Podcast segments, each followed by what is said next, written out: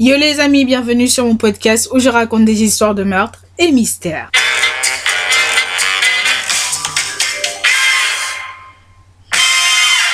Pour les nouveaux bienvenus, je m'appelle Osnel et je suis là tous les mercredis et les samedis pour vous raconter les histoires les plus sordides, les histoires les plus what the fuck qui existent dans ce monde. Alors, petit disclaimer avant de commencer, je tiens à vous rappeler que ce contenu s'adresse à un public averti. Ce contenu est déconseillé au moins de 12 ans. Alors aujourd'hui, nous allons parler d'un sujet, sujet qui je pense a eu lieu à cause de la banalisation en fait des crimes de nos jours, mais aussi à cause des jeux vidéo qui sont de plus en plus violents et qui poussent les jeunes à vouloir reproduire ce qu'ils voient dans les jeux, dans la vraie vie. Et personnellement, je trouve que c'est quelque chose d'assez dangereux.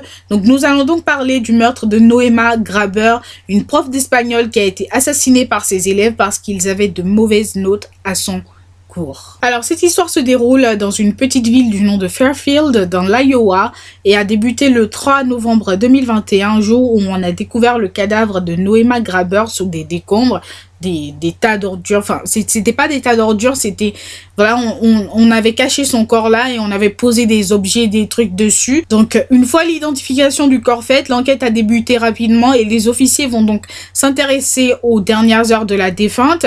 Et c'est là qu'ils ont découvert que le 2 novembre 2021, Noéma, elle a eu une journée totalement banale. Elle a fait court, euh, comme d'habitude. Puis, elle allait se balader dans son parc favori. Donc, Noéma a été vue au volant de son véhicule arrivant au parc, mais les témoins raconteront que, au retour, c'est-à-dire que lorsqu'ils ont vu le véhicule sortir du parc, que ce n'était plus Noéma qui était au volant du véhicule, mais qu'il y avait au contraire plutôt deux individus de sexe masculin au volant du véhicule. Donc, on se pose du coup la question de où est Noéma Qu'est-ce qui s'est passé? Pourquoi on retrouve deux individus au volant de son véhicule à la sortie du parc? Qu'est-ce qui s'est passé en fait tout simplement? Donc le van, une fois parti du parc, a été retrouvé abandonné sur une route et un témoin va raconter être venu chercher deux jeunes qu'il connaissait sur cette route dans le sens inverse. Donc des jeunes que lui il connaissait il est venu les chercher sur la route sur laquelle le véhicule de Noéma a été abandonné et ces individus étaient en train de rentrer à Fairfield. Donc euh, là, les officiers se sont dit qu'ils allaient creuser et donc euh, ils se sont posé la question de qui étaient ces deux jeunes qui ont qui ont été récupérés en fait sur cette route, sur la route où la voiture de Noéma a été abandonnée, sachant qu'on avait vu deux jeunes hommes partir en fait avec le véhicule de Noéma. Donc euh, si vous posez la question, il s'agissait tout simplement de Willard Miller et de Jérémy Goudal. Donc qui sont ces jeunes? Il s'agit en fait de deux élèves de Noéma. Se pose ensuite la question selon laquelle qu'est-ce qu'ils ont à voir en fait dans dans l'histoire? Qu'est-ce qu'ils qu'est-ce qu'ils foutent là? Pourquoi ils étaient au volant du véhicule de Noéma. Pourquoi ils ont abandonné le véhicule de Noéma Mais l'enquête a déterminé que la veille, Noéma avait rendez-vous avec Miller pour discuter de ses mauvaises notes. Et après ce rendez-vous, Noéma s'était rendue à son parc préféré au volant de son van. Et c'est la dernière fois qu'elle sera vue vivante. Parce que le soir même, Miller et Goudal seront au volant de son véhicule pour aller l'abandonner. Donc, c'est au retour de l'abandon du véhicule que Goudal a appelé l'une de, ses connaissances, pardon, qui est venu en fait les chercher en voiture. Donc c'est cette connaissance-là qui a raconté que il était venu chercher en fait ces deux jeunes-là près du lieu où a été abandonné le véhicule de Noéma. Donc euh, c'est lui qui a raconté ça à la police. Du coup pour l'instant il y a beaucoup de preuves en fait contre les, les deux jeunes, comme par exemple des conversations Snapchat dans lesquelles ils avouent avoir mis fin au jour en fait de leur professeur. Euh, des preuves aussi ont été retrouvées à leur domicile. De plus ils ont fini par faire en fait des aveux d'eux-mêmes. Donc ils sont un peu un peu un tout petit peu dans la mouille, faut, faut se le dire. Même si l'avocat de Miller a demandé que toutes les preuves soient déclarées non recevables à cause de nombreuses erreurs de procédure que la police a commis durant l'enquête. Donc pour l'instant, la demande de l'avocate de Miller est en train d'être examinée.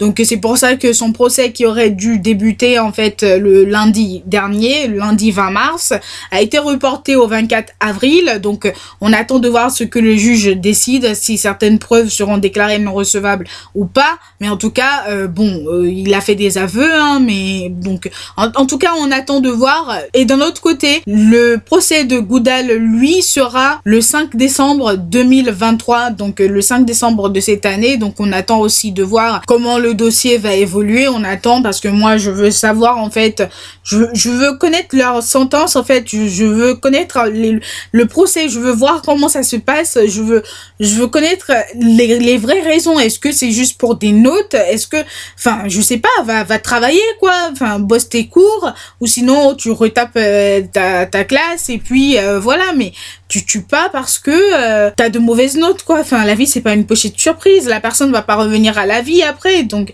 enfin vous voyez un peu le, pourquoi du comment. J'ai fait le rapport avec les jeux vidéo parce que les jeunes n'ont plus aucune notion en fait de bien ou de mal. Je sais pas mais j'ai comme l'impression que les, les, jeux vidéo le fait que ce soit tellement violent aujourd'hui ça les anesthésie. Ils, ils ne ressentent plus rien. C'est que la vie humaine n'est rien en fait à leurs yeux mais vraiment et ça, ça me fait flipper. C'est pour ça que moi, personnellement, je n'autoriserai pas mes enfants, je les laisserai pas jouer aux jeux vidéo tant que, enfin, même pas tant que ils ne joueront, ils n'y toucheront pas. Je suis désolée, tu pourras y jouer euh, quand tu auras 35 ans, quand tu seras plus sous mon toit, euh, voilà, tu feras ce que tu veux.